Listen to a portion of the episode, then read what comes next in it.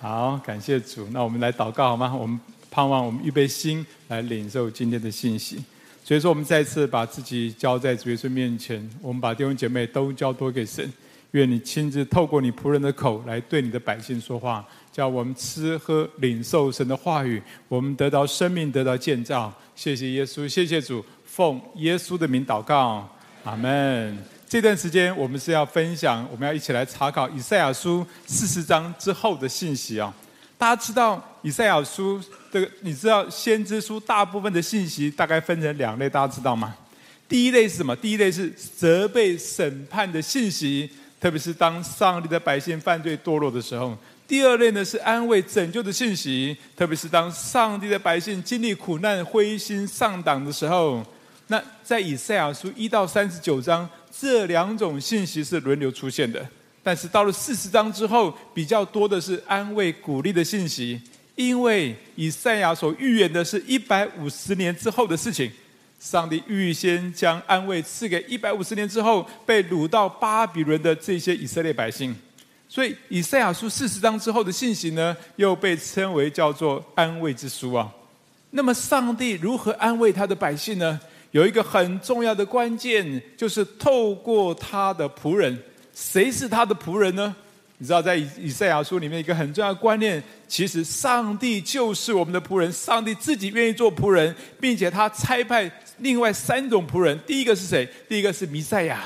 弥赛亚是受苦的仆人，其实就是上帝自己哦。第二个呢，是以色列百姓，这代表上帝要使用他的百姓。还有一个人是谁？大家知道吗？就是古列王，一个不信上帝政治上的君王。其实整个以赛亚书的观念来讲，上帝就是我们的仆人，所以他也差派各样的仆人来服侍我们。那这个对我们的意义是什么呢？今天我们先要来看古列王是谁啊？我们再来看今天的应用。请问谁是古列王？谁是古列王？古列王是波斯帝国的开国君王。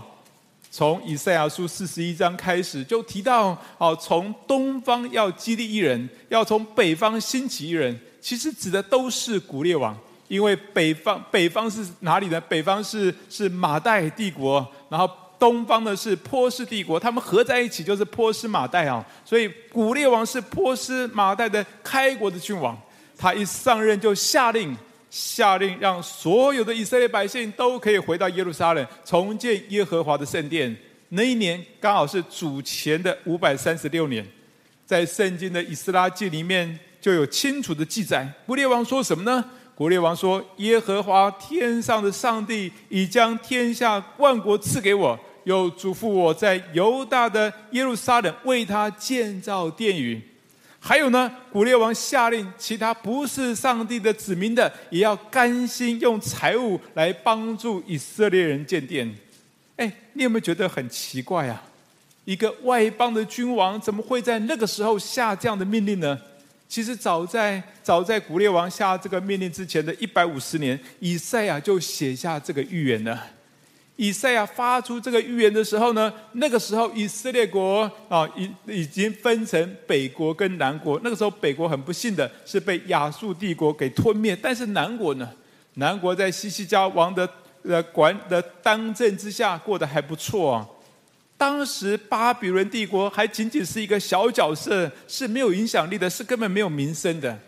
不过，当以赛亚发出有关古列王的预言的时候，国际国际情势就一开始就开始有一连串的改变，像骨牌效应一样，一个扣一个。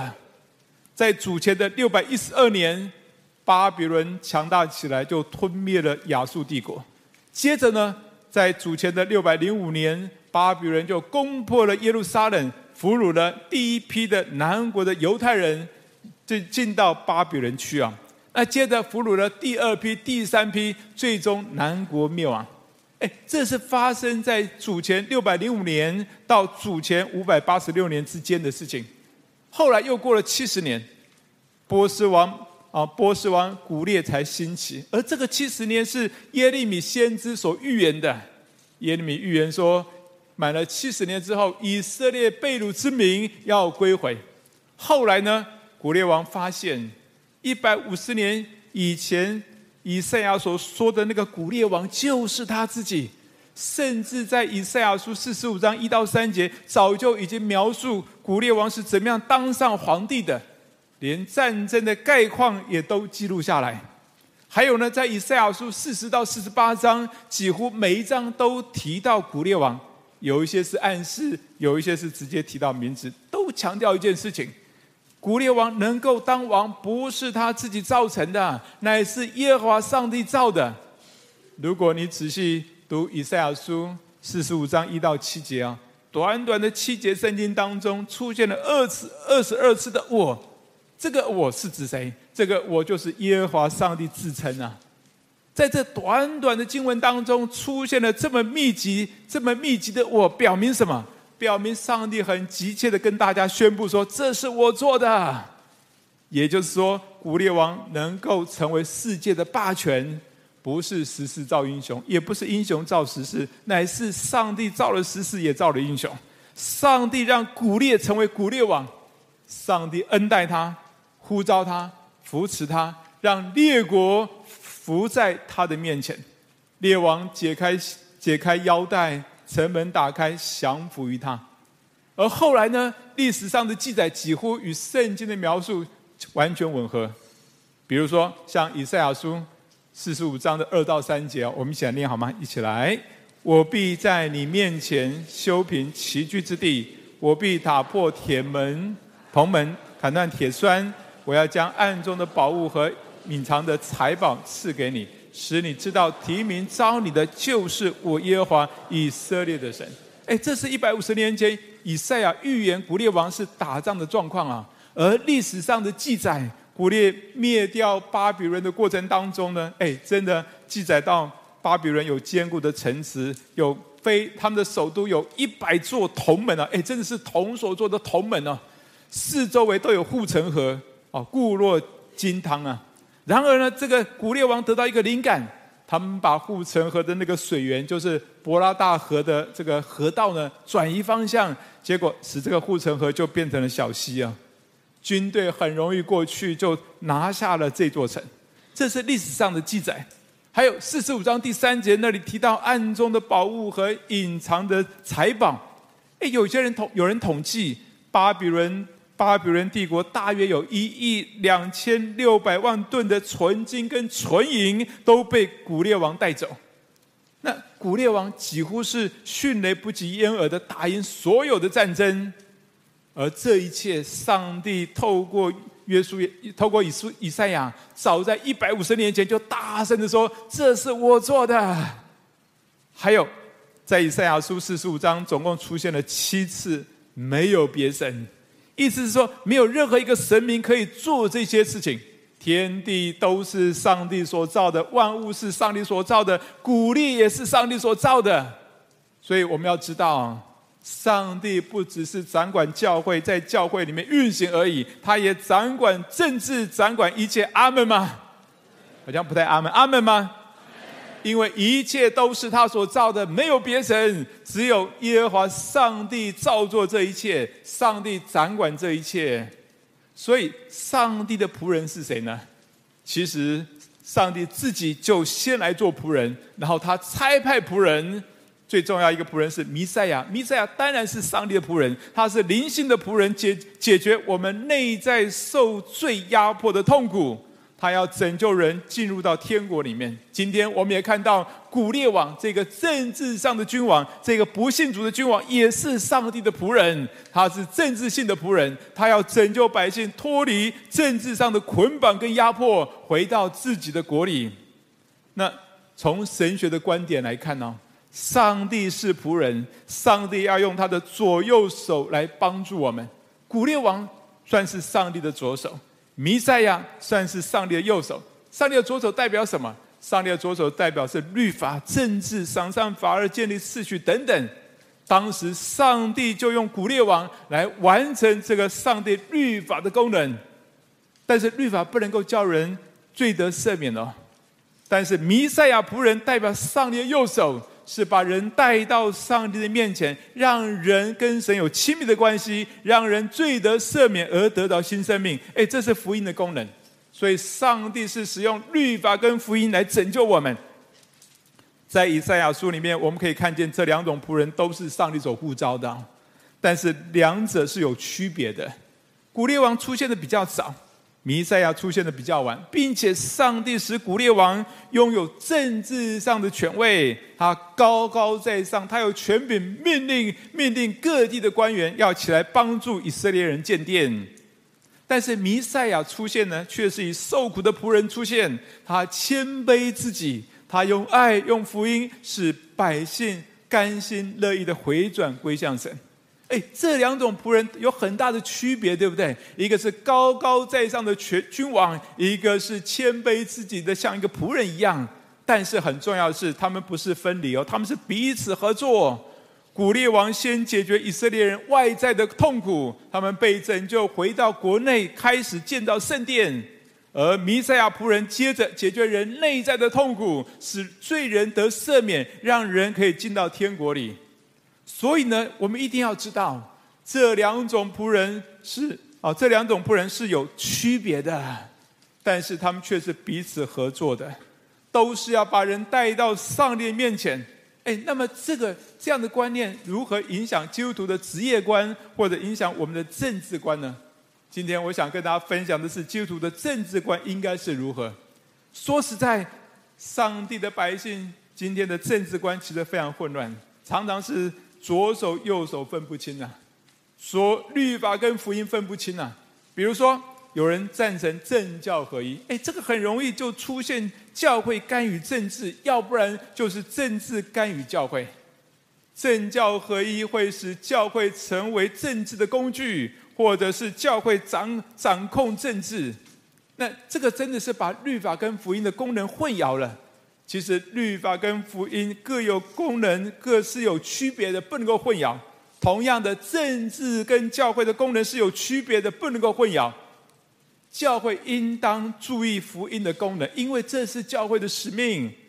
但是有些教会，他们很关心国家政治。遇到选举的时候，他们公开用教会的立场来背书某某政党是上帝所选召的，哎，这是教，这是政教合一的做法。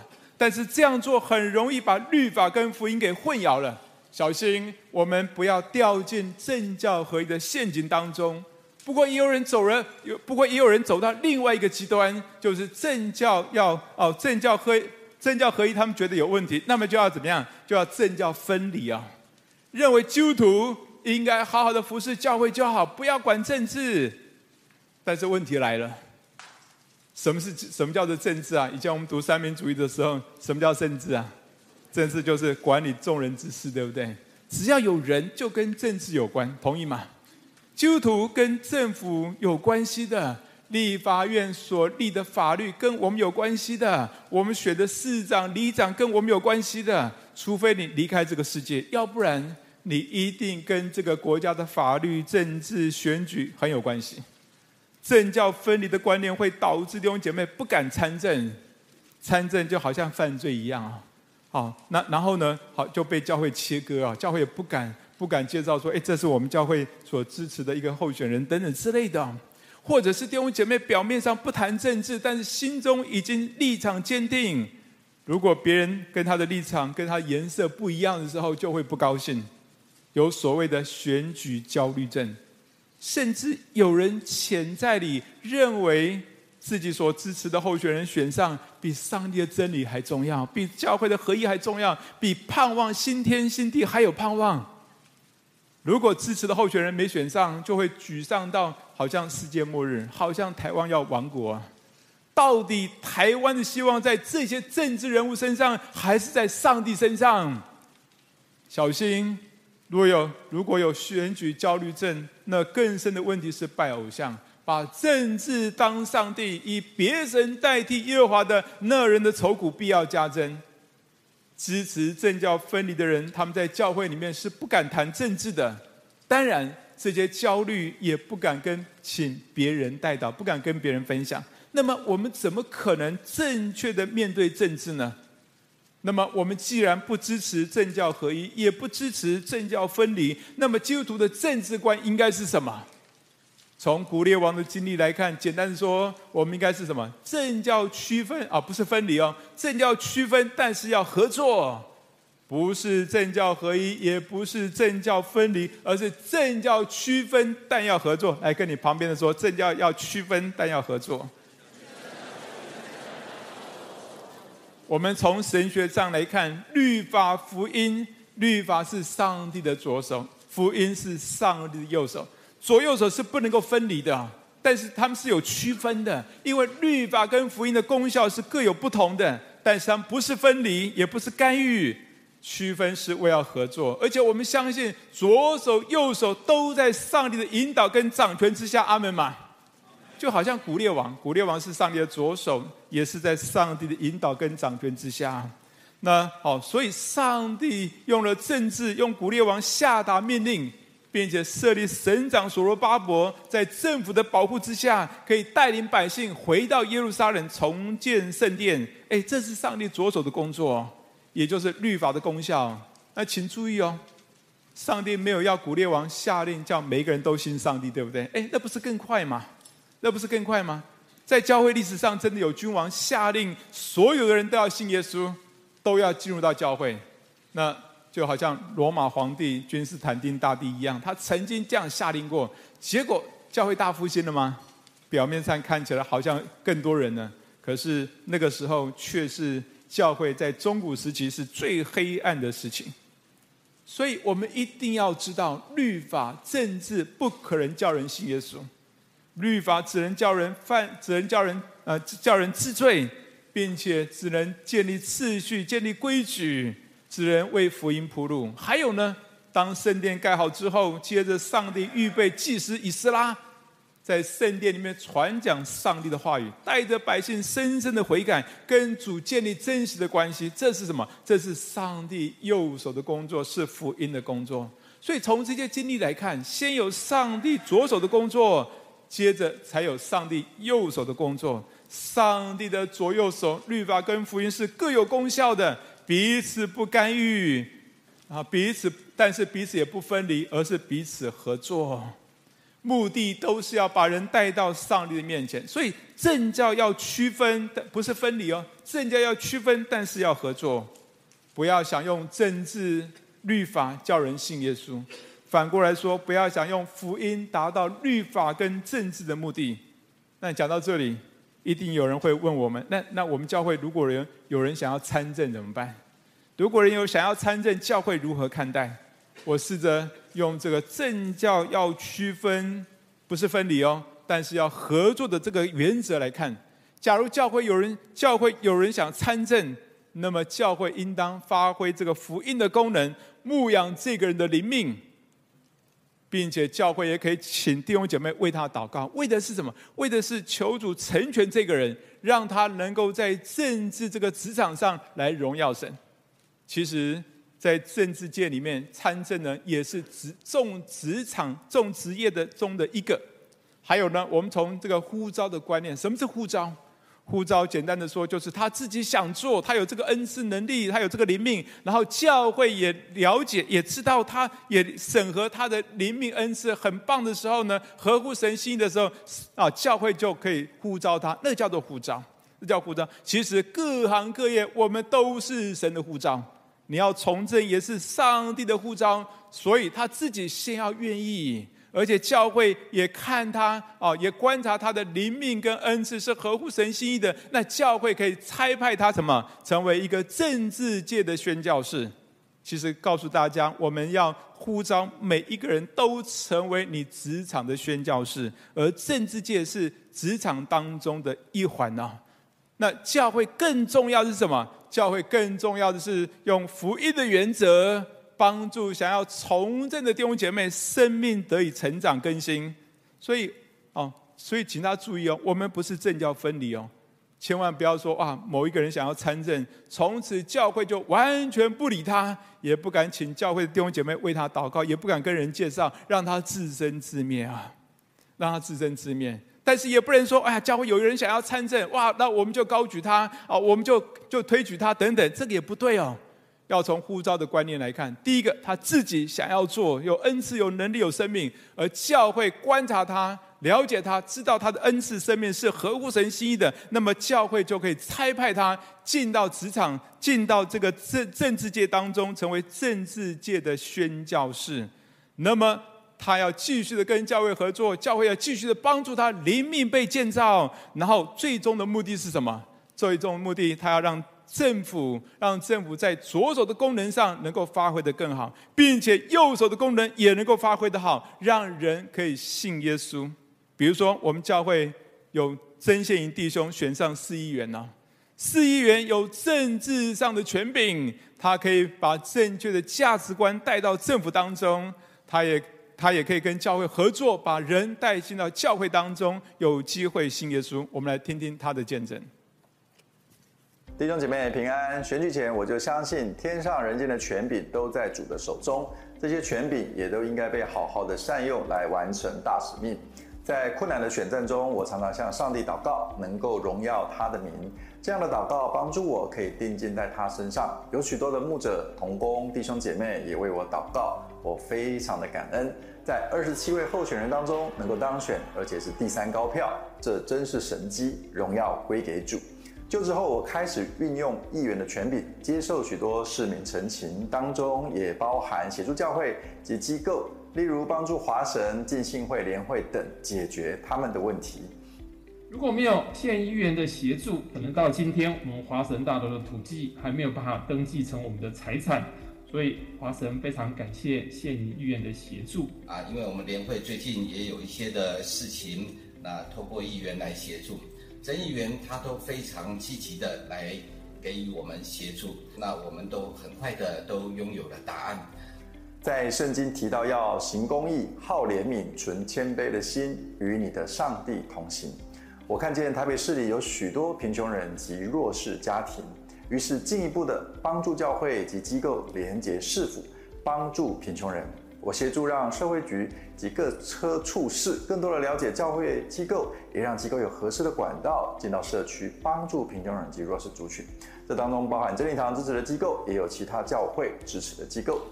最近更进一步的，我邀请台北市十二行政区联导会牧者参访市议会，期待让牧者能够更多了解议会及市政府，也为啊议会为市政府祷告，善用权柄。教会同心关怀社区，打造圣诞文化，关心贫穷人，成为台北市的祝福，完成大使命。我也注意到不公义的诈骗案件在我的选区不断发生，借着质询，也要求市府跟金融机构合作，预防诈骗，提出具体的做法，让台北市可以成功的在民众汇钱时拦阻诈骗。我觉得这是一个很好的方向，觉得市长就认同吗？可以，所以我们马上来做。被拦阻的金额持续上升。保障市民的财产安全，在教育方面，透过咨询还有预算审查的职权，也连接教育局跟机构，让教育局重视预防儿少手机成瘾。我们绝对会把这种学校儿少手机三 C 产品成瘾的问题列为我们接下来施政非常重要的一环，也让好的机构及家庭教育的内容可以进到校园，推动家庭主流化。也努力保守我们的孩子远离毒品及不当资讯。有一天，我太太问我说：“你喜欢现在的工作吗？”我回答：“越来越喜欢，因为我不但可以善用权柄祝福这地，更可以接触民众，利用机会传福音。”在选前借着线上的开课教授预防儿少手机成瘾，选后我仍然继续开，也成立了每周一次的家长成长班，邀请教会的弟兄姐妹。一起投入，帮助慕道友家长们知道怎么样为孩子祷告。目前有大约一百位家长固定每周一次祷告。有一位妈妈刚接触我们的时候很挫折，跟青春期的孩子有许多的冲突，在因着课程中一起祷告，被上帝无条件的爱触摸，她也开始学习怎么样无条件的爱孩子，学习爱的语言。妈妈的生命有了很大的改变。孩子从不愿意跟他沟通，甚至网络都封锁他，到后来亲子关系有了很大的突破。孩子觉得妈妈变了，家庭的气氛都改变了，变得更喜乐、更有爱。去年圣诞节，我们举办了一次实体的寿喜聚会，这位妈妈全家都来了。她的先生跟孩子也一起见证她的寿喜。另外几位一起受洗的，也都是经历了福音的大能跟家庭关系的改变。今年我们还要再办，盼望可以结出更多的果子来。我要特别感谢许多忠心为我代祷的教会牧者同工弟兄姐妹。若不是大家的祷告及上帝的恩典，靠我自己是不可能的。很喜乐可以跟大家一起同工，不论是在前线作战的，还是在后方看守兵器的。大家一起成为上帝手中的器皿，荣耀都归给主。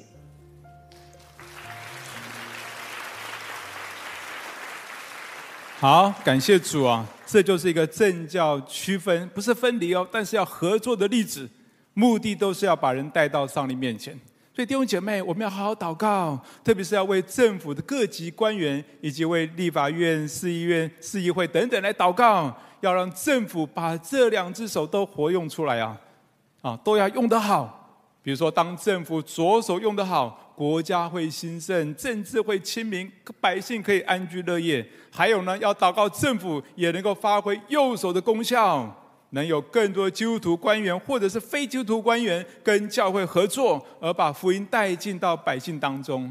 我们深深的相信，不管是左手的工作、右手的工作，都是在上帝的引导跟掌权之下。因为上帝是最终的掌权者，而且上帝是就是仆人，要用这两者来服侍我们。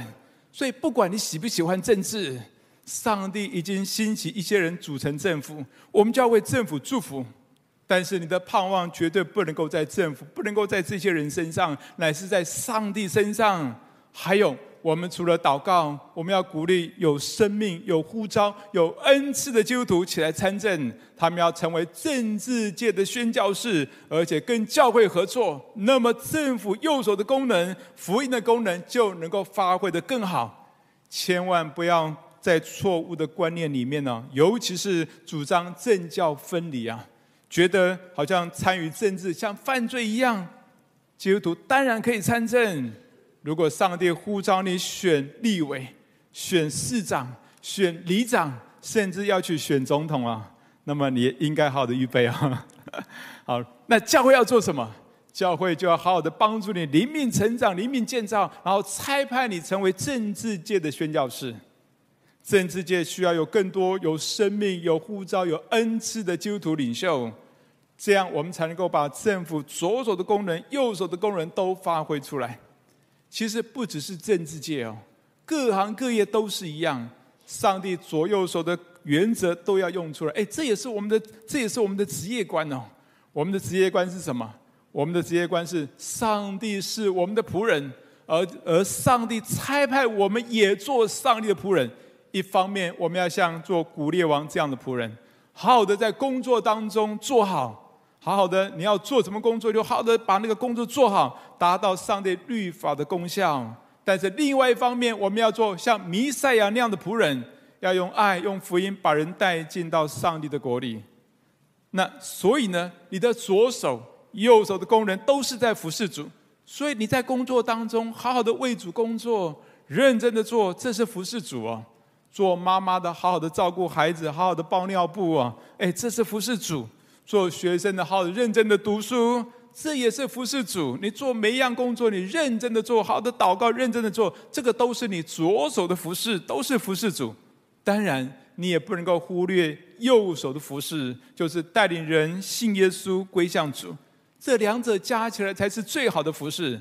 千万不要。左手做不好，也就是你工作做不好，然后拼命在职场当中做右手的工作，做传福音的工作，这反而让人对福音反感。但是也反过来说，你也不要左手做得很好，但是右手完全没有功能，好像废了一样啊！哎，这样对人也不会有真正的帮助。所以我们在各个领域当中，都要让我们的左右手的功能，在你跟你的团队身上能够发挥出来。最好，如果有机会跟教会合作，让你右手福音的功能有更大的发挥，那么你在那个职场上才能够真正的祝福别人。一方面，你祝福你的职场有好的发展；另外一方面，你可以带领人信耶稣。上周六，我参加晨祷，看到一个见证哦，有一位弟兄，他是一位公一个一间公司的非常高阶的主管。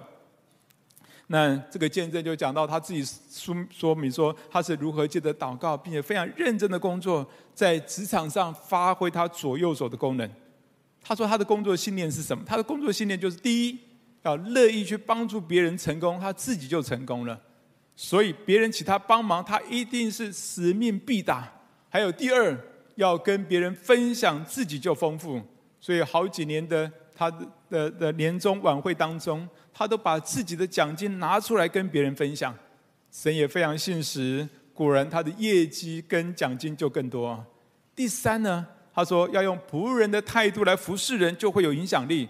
虽然他是非常高阶的公司的主管，但是他都把属下当作朋友，而这些同仁很愿意跟他讨论工作上的问题，甚至生命上的疑惑也会找他讨论，他就有机会跟他们分享福音。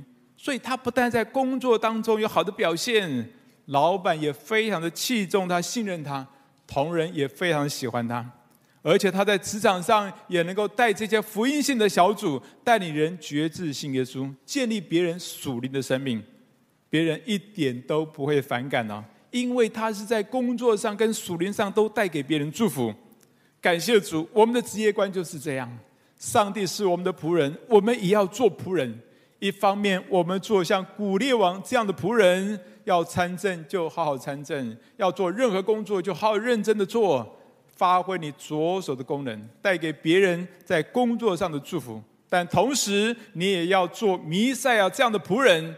若能够与教会合作更好，要用爱、用福音把人带进到上帝的国里，得到新生命，就发挥了你右手的功能。我们一起来祷告，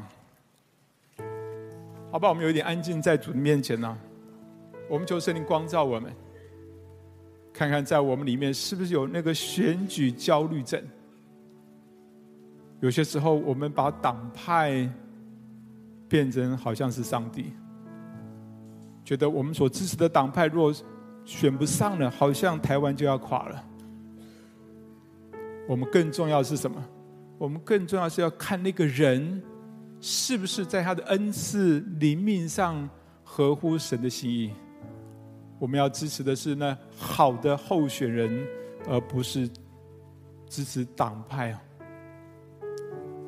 我们求神帮助我们。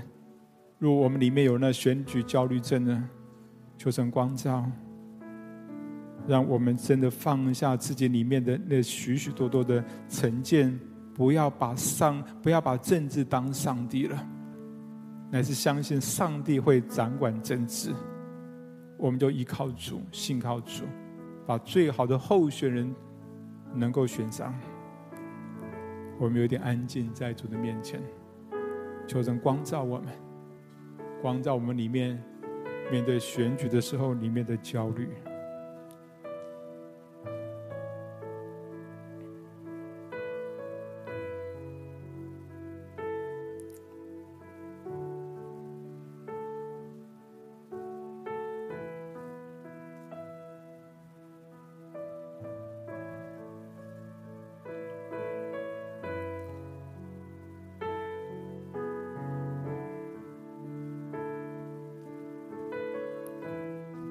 所以说，我们来到你面前，把我们心中面对台湾的选举的焦虑带到上帝手中。你帮助我们，帮助我们，不是把政治当上帝，乃是相信上帝必掌管政治。因此，我们祷告，不管谁选上，我们都为他祝福祷告，以至于让选上的人可以把他。可以把上帝左手的工作能够发挥到极致，因为我们相信所有政治人物也是你自己所差派的，就像古列王一样，是你所差派的，是你所预备的。所以说，我们再次把台湾的政治带到你面前，主啊，求你救我们，救我们脱离那些选举的焦虑症，让我们真的很自在、很自由的去支持那些我们认为。他的恩赐、能力、灵命是合乎神心意的。主啊，求你祝福我们，赐恩给我们。主，我谢谢你，谢谢主，谢谢主。好吧，我们第二个祷告，我们祷告求神打发我们，打发我们都成为我们的职场的宣教士。有一些人可能被呼召，他要进入到政治界当中，成为政治界的职场宣教士。有些人可能被呼召，你在你的工作当中，在你的行业当中要成为宣教士。好不好？我们就求神祝福我们，差派更多的人进到各个职场当中，包括政治界里面，成为各样各样职场的这样一个宣教士。好不好？我们去同声祷告，求神打发我们当中有更多好的人，有恩赐的人，在职场做宣教士，在政治界做宣教士，在各行各业做宣教士，也求神打发你成为你的职场的宣教士。我们一起同声开口来祷告，一起大声呼求神，一起来。是的，主耶稣，我们谢谢你。主耶稣，我们真的恳求圣灵在我们当中，你打发工人，你打发许多的工人进到各行各业当中，成为宣教士。进到我们的职场成为宣教士，进到政治界成为宣教士。主啊，你帮助我们，让我们有一个仆人的心态。我们都是做仆人的，因为你是我们的仆人。主，让我们也学习做仆人，愿意被你打发。不管进到任何的职场，进到政治界、医学界、教育界，任何的任何的这样一个职场当中，我们都要一个心智。让我们的恩赐能力，让我们的生命都可以提升，以至于我们在那个职场当中就成为宣教士。所以说，我们谢谢你，愿你亲自在我们当中做成形事，在我们当中成就一切，超过我们所求所想。主啊，我们呼求你，我们呼求你的恩典，我们呼求你在我们当中亲自来掌权，好让教会，让各个职场。让政治界都在你的掌权之下，让我们左手的工作、右手的工作都在你的掌权之下。谢谢耶稣，谢谢主，愿你差派我们，差派我们进到政治界，进到各个职场当中，成为宣教士。谢谢耶稣，谢谢主，奉耶稣的名祷告，阿门。